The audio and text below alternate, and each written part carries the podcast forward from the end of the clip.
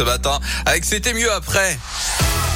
Ah bah quoique là ça va être mieux maintenant parce que maintenant il y a Philippe Lapierre quand même. Bonjour. bonjour Yannick, bonjour à tous. Votre rendez-vous la Terre, la Pierre et vous faites-moi le plaisir aujourd'hui de faire un petit zoom sur cette petite bête là, sans qui nous ne serions pas là. Eh oui, notre survie dépend de sa survie ce vendredi 20 mai et la journée des abeilles.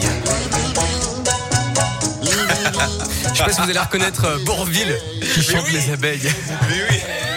Alors pourquoi est-ce qu'elles sont si importantes? Eh bien parce que ce sont des pollinisateurs, comme les papillons, euh, les chauves-souris ou les colibris. Et, Et le oui. problème, eh bien, c'est que ces bestioles sont de plus en plus menacées par les activités humaines. Elles ont un taux d'extinction 100 à 1000 fois plus élevé que la normale. La pollinisation est pourtant indispensable à la survie de la planète. hein. En butinant de fleur en fleur, les animaux permettent la reproduction de près de 90% des plantes sauvages et de 35% des terres agricoles.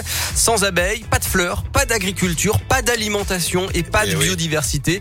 Sans abeilles, certaines cultures de fruits, de noix ou de légumes risquent d'être remplacées par des cultures comme euh, le riz, le maïs ou les pommes de terre, ce qui favoriserait les régimes alimentaires déséquilibrés. C'est pour ces raisons que les Nations Unies ont donc désigné le 20 mai journée mondiale des abeilles pour attirer notre attention. Alors qu'est-ce qu'on peut faire? Bah oui. Évidemment, les apiculteurs et les agriculteurs sont en première ligne en évitant Oui. les pesticides, en diversifiant les cultures et en plantant des haies. Gouvernements et décideurs aussi ont un rôle important à jouer par la mise en place de politiques respectueuses de- des écosystèmes et de la biodiversité et puis en finançant aussi la recherche scientifique. Mais nous aussi, individuellement, on peut faire plein de choses. On Ah peut bon? cultiver Ouais. des plantes variées dans son jardin ou sur son balcon, si possible, qui ne fleurissent pas en même temps. On peut se régaler avec du bon miel brut et local.